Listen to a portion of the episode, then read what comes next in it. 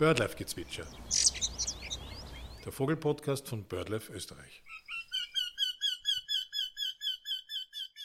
In dieser Folge sprechen wir, das sind Isabella Weiß, Biologiestudentin und ehemalige Praktikantin bei BirdLife Österreich, und ich, Lisa Lugerbauer, über einen flächendeckend weit verbreiteten Greifvogel Österreichs, den Sperber.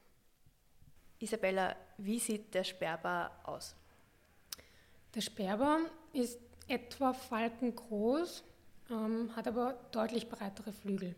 Also das ist eines der ersten Merkmale, was, worauf ich immer achte. Die Flügel sind eher breit auch gegen Ende. Ähm, das Gefieder ist generell so blau-grau. Beim Männchen, beim Weibchen auch, aber das Weibchen hat eine helle Brust im Gegensatz zum Männchen, das hat so rot-braun gestrichelte Brust. Mhm. Sehen Männchen und Weibchen beim Sperber eigentlich gleich aus? Ähm, also nein, eigentlich nicht. Schon im Großen und Ganzen, aber das Weibchen ist um einiges größer als das Männchen. Und das Männchen hat eben diese rotbraune Brust, die das Weibchen nicht hat. Und wie kann man sich das größentechnisch vorstellen? Also das Männchen ist so groß, eben wie fast die größte Beute, ja eine Traube vielleicht. Und das Weibchen ist dann wie viel größer? Mm, das Weibchen ist oft fast doppelt so groß. Doppelt so groß, also wow.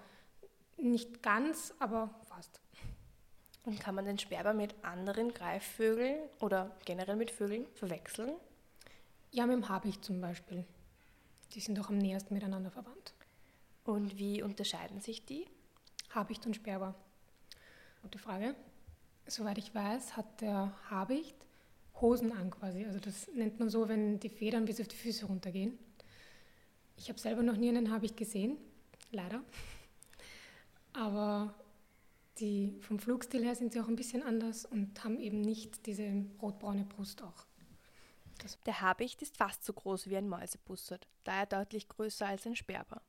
Im Flug wirkt der Habicht übrigens deutlich, nennen wir es entschlossener und fliegt geradliniger als der Sperber, da er eher wellenartig fliegt.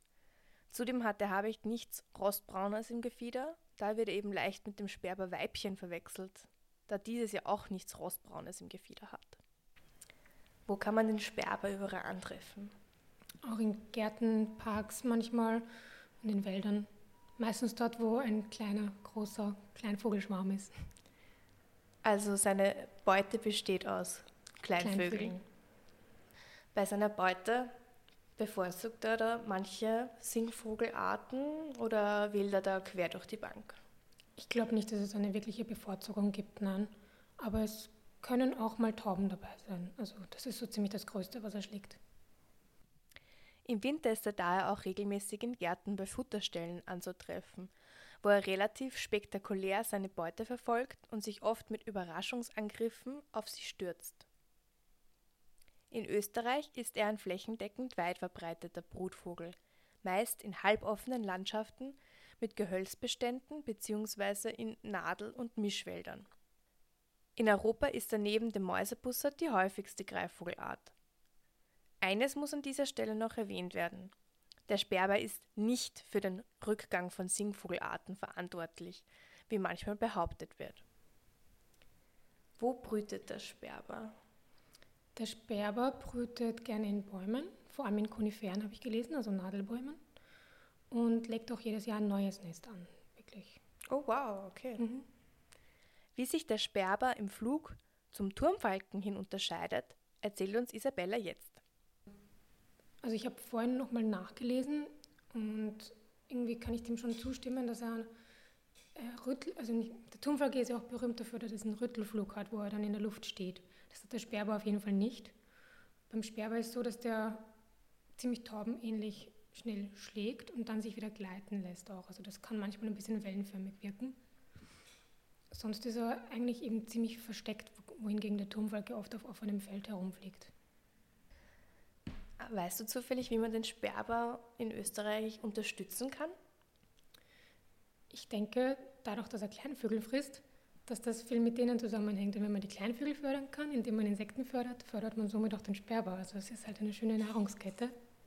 Und da habe ich mal gelesen, dass ähm, einmal einen Einbruch gab beim Sperber wegen Insektiziden und dass er sich jetzt seit 1975 eigentlich erholt seitdem, die Bestände. Folgendes ist auch noch wissenswert.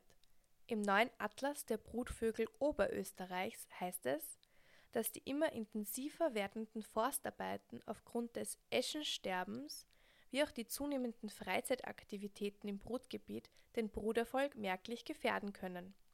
Außerdem zählen Kollisionen mit Glasscheiben und Autos zu den häufigsten unnatürlichen Todesursachen beim Sperber. Welches Erlebnis verbindest du mit dem Sperber? Also ich habe ihn generell schon ein paar Mal draußen gesehen, eben wenn irgendwelche Kleinvögel, gerade viele auch in der Nähe waren.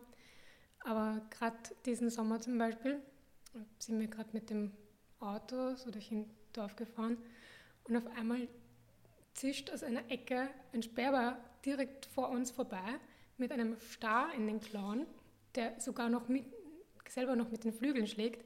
Und dann landet der Sperber mit dem drüben auf der Straße und will ihn halt, bringt ihn halt noch fertig um, damit er ihn dann fressen kann und hat dabei seine Flügel so ausgebreitet, um seine Beute quasi zu beschützen. Das hat leicht brutal ausgesehen, gehört aber zur Natur und war gleichzeitig auch sehr faszinierend, weil ich das so noch nie beobachten konnte. Ich kenne Fotos, wo der Sperber eben so über seiner Beute quasi sitzt. Also verteidigt er sie da oder ist wahrscheinlich jetzt Interpretationssache, aber was könnte er da vorhaben mit dieser Haltung quasi. Ja, also das ist schon als Schutz quasi, dass halt nie, alle wissen so, das ist jetzt meine Beute und ich verteidige die, wenn es drauf ankommt. Hören wir uns kurz den Warnruf des Sperbers an.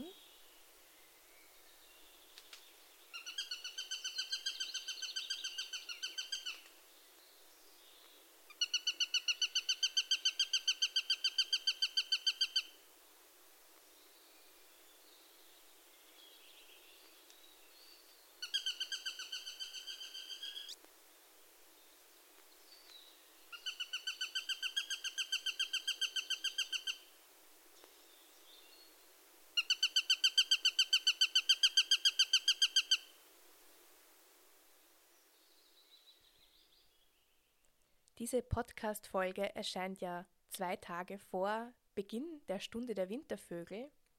Alle, die diese Folge also vor der Stunde der Wintervögel hören, bitte machen Sie mit und wir freuen uns auf Ihre Beobachtungen. Bis bald und auf Wiedersehen.